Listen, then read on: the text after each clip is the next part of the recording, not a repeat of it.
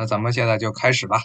听友说二三十多岁已经死了，生命中理解这话，三十岁人生死。估计这句话得说一下它的背景吧。意思说是二三十岁人已经死了，是因为可能是之后的这个人生所有的理想都没办法实现了。二十多岁的时候已经看到底了，没有任何的可能再改变命运的办法。有的人就活得像僵尸一样，三十来岁、四十来岁，因为你不可能改变自己的命运，到哪儿就到哪儿了。这个可能在中国还少一点，你要在别的国家，像那些社会固化啊、社会层次固化的地方，那很典型，你生下来基本上是一生就定了，一生该怎么样就怎么样了，该当乞丐当乞丐了，该宅在家里该宅在家里了啊，已经没有办法再改变人生了。这是从某种角度来说啊，中国的这种文化呀，中国这个文明就非常的反阶层固化。在别的地方觉得阶层固化是一个很正常的事情，在中国不是，他觉得阶层就不能固化，要固化就要起来造反。历史上这些农民起义呀，各种打着宗教名义的暴动，最后一点不就是要推翻现有的政权，推翻什么皇帝老儿啊，皇帝老儿轮流坐。接着你做，明天我来做啊，其实就是这么一种。当社会固化、阶层固化之后，阶级固化之后，人不甘心，他要起来革命，要闹事。但这种情况在中国是常事，隔一段时间要闹一会儿，隔一段时间要闹。但是在很多国家啊，他闹不起来。日本最典型的，到现在这个社会的经济还是被几个大的财阀控制。那么在韩国就更加典型了。那韩国不光是这个财阀控制，在韩国基本上只能进三所大学，什么延世啊，什么高丽啊，这三所大学进去之后，最后能进三星差一点的什么现代呀、大宇进去，然后这就是人生就到这儿了。一般的人也就到这儿，考不上这所大学，你就哪有凉快地方哪歇着去了。觉得像这种情况下，那比如说你叫韩国的一个小孩，他没考上这三大的大学。最后进了一个不咋地的公司，那可不就一生就这样，没有任何的改变。他这个社会，韩国人自己都说，唯一的人生必然要遇上的三件事就是三件事：死亡、交税和三星，就这么三件事。社会已经被三星给垄断了，进去你也投入得到了，不可能像韩剧里那样写着说自己成了乘龙快婿啊，这叫又有一个新的流行的网剧是吧？什么赘婿这种事情在韩国不可能出现的。入赘到什么三星最底层的大家庭，不可能的。你想进，人家还不让你进呢。在中国，中国一直对这种文化历史上比较反感，不是说没有，我们一直都有，历朝历代都有这样阶级固化的事情。最典型的，从汉朝啊，特别是东汉之后形成的这种士族门阀这种制度，这本身也是封住了那些很多的人往上爬的这么一个可能性。最后怎么样？最后斗争了，从魏晋南北朝一直斗到唐朝，最后唐朝干脆把所有的士族全给屠了一遍。唐末的时候，五代十国军阀混战的时候，这朱温他底下的一个谋士，原来一直是看不惯呃士族大家，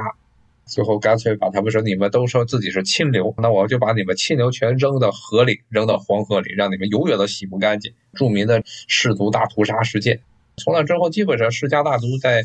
这种垄断了政府中高层接位的这种世家大族就没了，很多的姓儿也是在这个时候就基本上就不见了。比如说最典型的令狐，令狐这个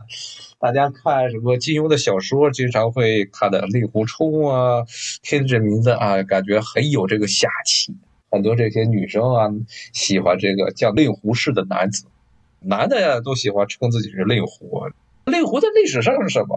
最著名的令狐氏啊，就是唐代的一个著名的大家。他其实是应该算不能说是从汉代延续下来的令狐，他其实是从西魏时代，唐朝之前、隋隋之前的西魏时代，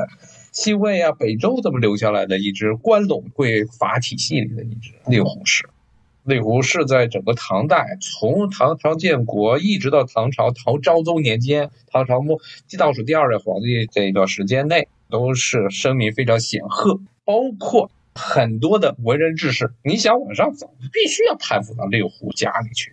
最著名的就是李商隐，李商隐就是跟着令狐家，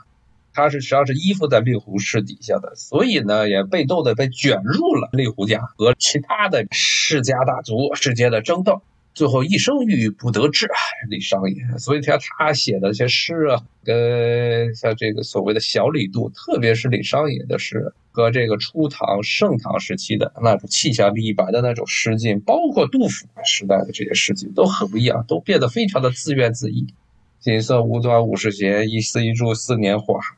都是变成这样。他写的很多诗都是欲言又止，似乎要写对某人的爱慕，要写对某事的追求，但是刚说一个头就不能说，只是当时已惘然。什么事情惘然，他不愿意说。很多事情有可能不一定是他真的是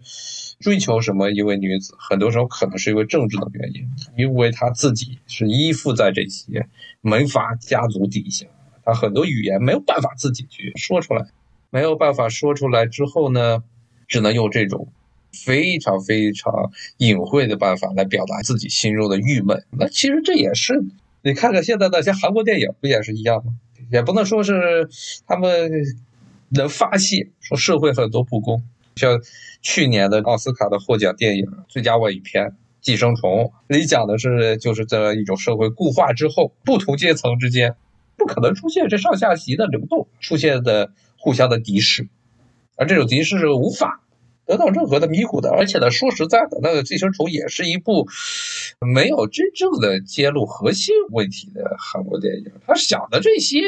韩国的有钱人，他不是真的有钱人。其实它里面讲的像《寄生虫》里的故事，这么一个穷苦的人家和这么一个其实是比较富裕的中产阶级之间的矛盾。并不是真正意义上能够掌握韩国命运的这些财阀的家庭，所以他其实还是讲的，是这个老虎底下的两只打手，只不过一个穷一点，一个富一点，两个打手互相抢。他也不敢去讲最顶上层的这个三星的财阀，他敢讲。那三星每年都出那么多事儿，别说三星了，你看什么乐天也是，天天家族里头打得你死我活的。不敢提这些事儿，提一些自己虚构的一个中产偏富有家庭的一个穷苦人家之间的故事，还是转移社会矛盾，并没有揭示社会最核心的话题。你要当一个社会的中产阶级，比较富裕的社会中产阶级都是非常困难，是穷人。对于穷人来说，你更别想去一步登天，想扮出猪吃大象，想能成为社会最底层的那一部分人，不可能。所以呢，我觉得三十岁话我说回来，这种三十岁什么人就死了，其实我我个人的感觉啊，其实就是这个意思，社会固化，一生也就到这儿，没有任何的变化，阶层也就到这儿，要不你就认命，绝大部分时候人就认命，比如说像印度，印度就是典型的认命。印度典型的认命，而且他自己还发展出这么一条奇葩的这个宗教来。这套宗教真的就是为了剥削人，为了这让人不去和统治者做斗争，才弄出来的这么一套非常非常奇葩的宗教。它和别的这些异神教还不一样，包括什么基督教啊、伊斯兰教啊，它其实里面还是带着一点平等的观点。无论是伊斯兰教还是基督教，包括佛教啊，其实对于这个社会阶层的固化是反对的。这几个宗教最初在他们诞生的时候，都是一种革命性的宗教，反对当时社会中非常等级森严的这么一种社会制度出现的这些宗教。但是呢，印度教就不一样，印度教从一开始他就让你接受这个事实，接受这个猴子是猴子，狗是狗，猫是猫。猴子儿子还是猴子，猫的儿子还是猫，不让你去动，要动怎么着？如果你想改变自己生命啊，那就赶紧死吧，转世下一辈子轮回，没准就变成有钱人了。所以你看这个前一段时间，这个印度这农民问题、农改问题闹得沸沸扬扬，那农民每年这印度都得要至少一两万农民自杀，因为这个农村，他的农村简直是就是中国解放前的那种农村的情况。大部分农民是没有地的佃户，地主家的长工，地主想把你踢出你耕种的地，就把你踢出去，想怎么样收购就怎么样收购。我最后这些农民怎么着？那在中国土地兼并非常严重的时候，那就农民起义。在印度是什么？印度他农民他不起义，他不闹事儿，他自杀，每年自杀个一两万人。中国说的什么“逼上梁山啊，落草为寇”。这个印度他就自杀了，不能跟你落草为寇，他就完死了之后说下辈子没准就变成婆罗门了，转世成婆罗门，这世的婆罗门，没准下世就转世成了这个吠舍或者什么首陀罗，下面就去剥削他们啊。所以这农民都不起来造反，非常非常奇葩的事情。这一次是真的是闹大了，这完全是这个莫迪政府要把拉断农民经济的最后一根稻草吧。他把国家这个粮食收购下线给打断了、废除了，那这些农民很很明显的下面一步肯定是粮价暴跌，那一点仅剩的那么种那么几口口粮，然后卖出去的这些农民就更没办法活了，所以他们实在是憋不住，而且呢，加上这个事情呢，还有一点是也触动了一些大地主的利，所以地主们就让这些农民好的心德里去闹事儿去，这才算是闹事儿，还是后面有人指使，大地主指使，自己起不来。不像中国这农民起义来场黄巢、方腊啊、王小波起义，不可能。原来有一个非常奇葩的说法，说欧洲的这种中世纪时代的社会制度比中国稳定。说为什么？是因为中国经常有农民起义，欧洲没有农民起义。不是没有农民起义，呃，是因为农民一方面是在当时的那种社会阶层上，他没有这种起来反抗的意识。二是欧洲的中世纪时代的这种制度，造成了农民一个村和一个村之间没有任何交往，这些农民都是依附在庄园主底下的，他们唯一能够知道的就是庄园主，庄园主之外的那些农民，他们没有办法接触，没有办法大串联。说句实话，就没有大串联啊。但他们一旦大串联了，那照样能闹事。之所以中世纪农民起义不多的原因，还是因为他们没办法串在一起。所以一个村的农民起来造反，那封建主派几个骑兵、重骑兵骑士过去就镇压了。而且呢，这种奇葩的说法说，欧洲的封建社会比中国古代专制社会稳定，也是有很多的反例，非常多的反例。像德国、像英国、像法国，在真正的经济发展之后，特别是中世纪晚期的时候，农民暴动、农民起义也是此起彼伏。这法国、英国都是爆发了全国规模的大规模的起义。德国更不用说了，神圣罗马帝国时代，特别是十五世纪、十六世纪，当时的这农民起义规模非常浩大，也实际上，德国啊、法国这些地区的农民起义，最后导致了欧洲古代的那种封建制度，最后在文艺复兴之后，逐步的土崩瓦解，农民开始有了觉醒的意识。至于印度，至少我印象中我没见过印度农民起义这么一个说法，真的没有见过，所以这话又跑偏了。其实最后觉得结论就是，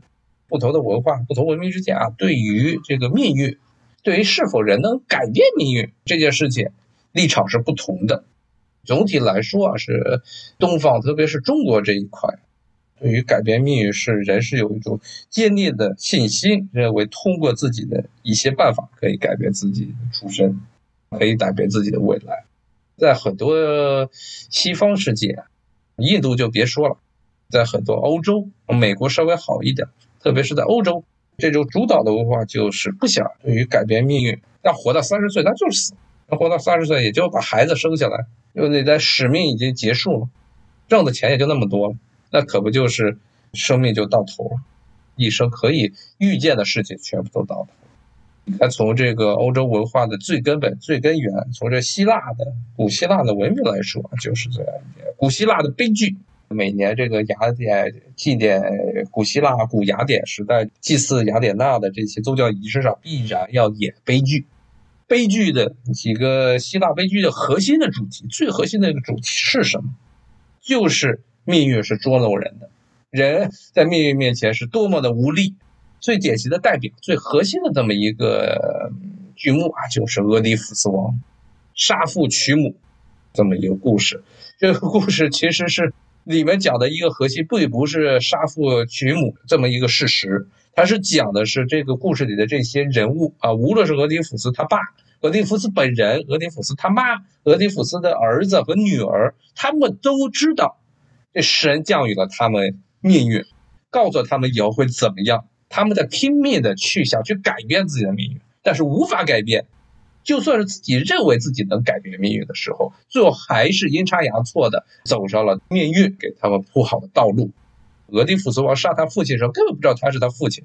然后娶他母亲的时候，也不知道那是他母亲，因为他的出生的时候，俄狄浦斯他生下来的时候，当时他爸啊是这个提比斯或者特拜这个地方的国王，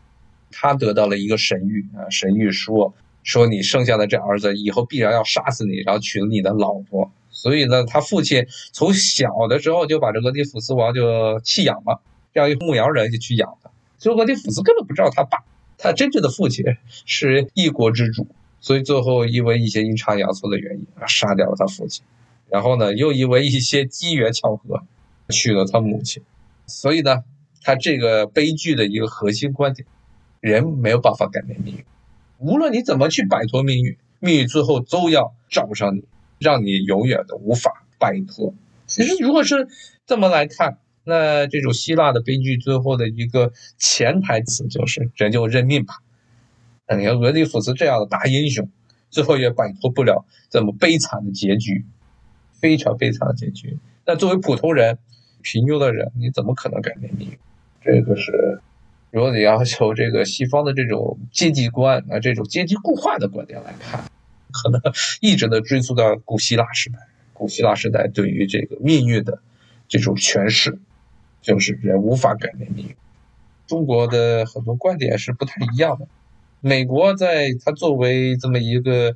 刚建国的这一百五十年的时间里啊，它算是西方世界中一个比较异类的，因为资源社会的资源给了新的移民很大的这个操作空间。但是对于现在的这个美国社会来说，也是固化啊，社会是固化，而且不仅是固化，而且是上层阶级明显的这个执政能力要劣化，劣化现象非常严重，统治阶级的现水平能力劣化的极为严重。这两年出现的一系列的事情，加州的大火，包括这个新冠肺炎的疫情，包括前一段时间这个德州德州的这个停电啊，冰封停电事件。其实最后最暴露的是什么？暴露的其实就是一个问题，就是这些，就美国的这种现在的政府的治理能力，不光是说你换一个人建国踢下去就能解决的，很多事情其实不是中央政府、联邦政府这一级的问题，都是地方政府，地方政府的劣化现象甚至比这个联邦政府还要严重，严重的多。比如说像德州这一次的停电事件，就是一个典型。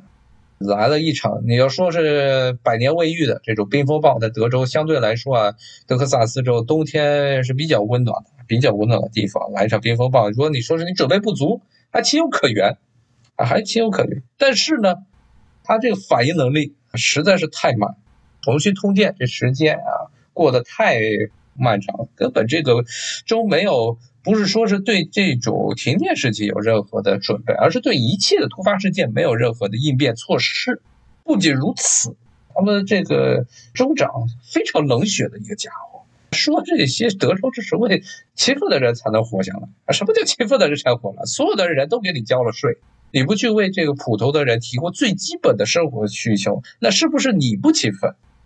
是这么一个很奇葩的事情。而且很多这个遭殃的人，这次德州遭殃的人都不是什么穷人，很多住在郊区的中产阶级受到了严重的冲击。他们根本不是什么在德州这个向党的口中那种所谓的是这个不交税，然后还要拿政府救济的人，都是普通的中产阶级。主要的这个政府的税仓都是来自于这些这些人群，他们被冻得不成样子。然后这个政府州长好吗？说这个。说只有这个勤奋的人才能活下来。我看最不勤奋的就是这州长，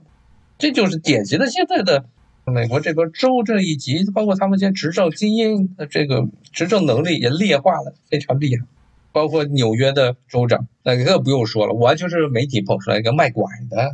说什么硬汉州长、防疫州长啊，其实不是，我们瞒报老人院死亡率的州长。愣是被 CNN 给捧成了这么一个绿党这边的政治明星，然后呢，还有比如说像佛罗里达的州长、加州，既有共和党的地方，也有民主党的地方，都是一样。所以从某种角度来说，这种执政精英的执政的这个人群的他这个能力的退化，从某种角度上也算是阶级固化的一个必然后果，因为这些人不需要担心竞争。他们所有上来的路都是一样的。最近我看有篇文章说的挺好，靠 PUA、PUA 上来的。这整个美国现在的很多的这种媒体宣传呀、政治操作呀，整个操作不就是一个典型的 PUA 吗？Pick up artist，渣男勾搭无知少女的这么一套伎俩。什么伎俩呢？你看好莱坞的电影，向来不都是男主都是一个非常硬汉的形象，但是呢，自己内心深处呢有一些脆弱的地方。童年或者是几年前有这么一段这个精神上的挫折啊，生命上的受到了威胁，家庭中出现的问题，造成他心理上有一定的脆弱的一面。那这个 PUA 传到中国来，PUA 这帮渣男不就是这样吗？表面要装的自己又钱，又要大富大贵，然后又帅，然后呢又要对这些要去勾引的那些女人说。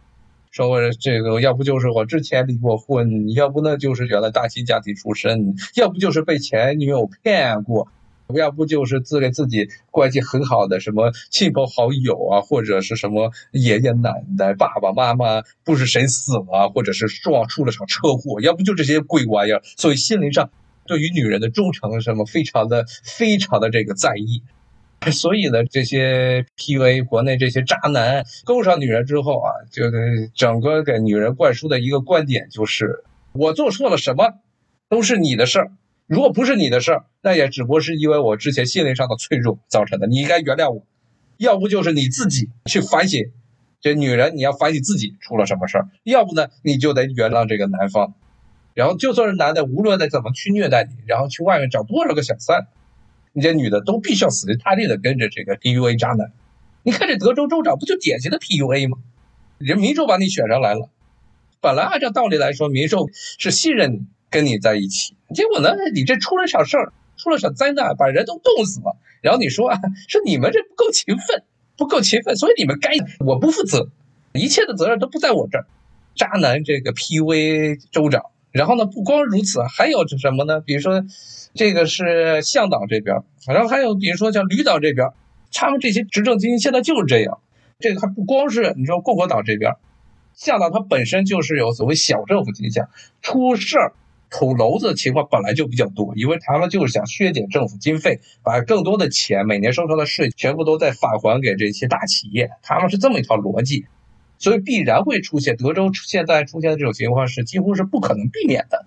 但是呢，就算是所谓的相对来说啊，要求这个政府啊有一定的这个执政能力的这种旅党，他也不行，因为他很多这些执政观点本来就是歪的。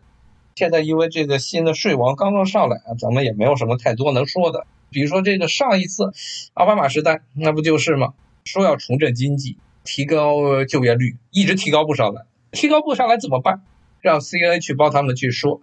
去向大家普及一个道理，什么道理？说不是政府没办法提高就业率，而是你们这些美国民众，你们学的东西不行。所以我记得差不多是零九年、一零年的时候发了很多这样的文章，说你们学校你学的不行，都去学什么这个文科、社会科学，没人学自然科学。自然科学的理工科出来的都能找到工作，你们为什么不学？那很典型的，你去当一个科学家，或是你去当一个这个商人。在美国来说，谁更容易？哪种途径更容易挣钱？在美国一直到现在为止啊，都是这么一个境遇啊。人们是不愿意去学理工科的，普通的美国人，你学了这么久，你的才智不能够很快的转化成金钱。同样的学历，你去学一个法学院，甚至次一点学一个商学院，最后总是能赚到钱。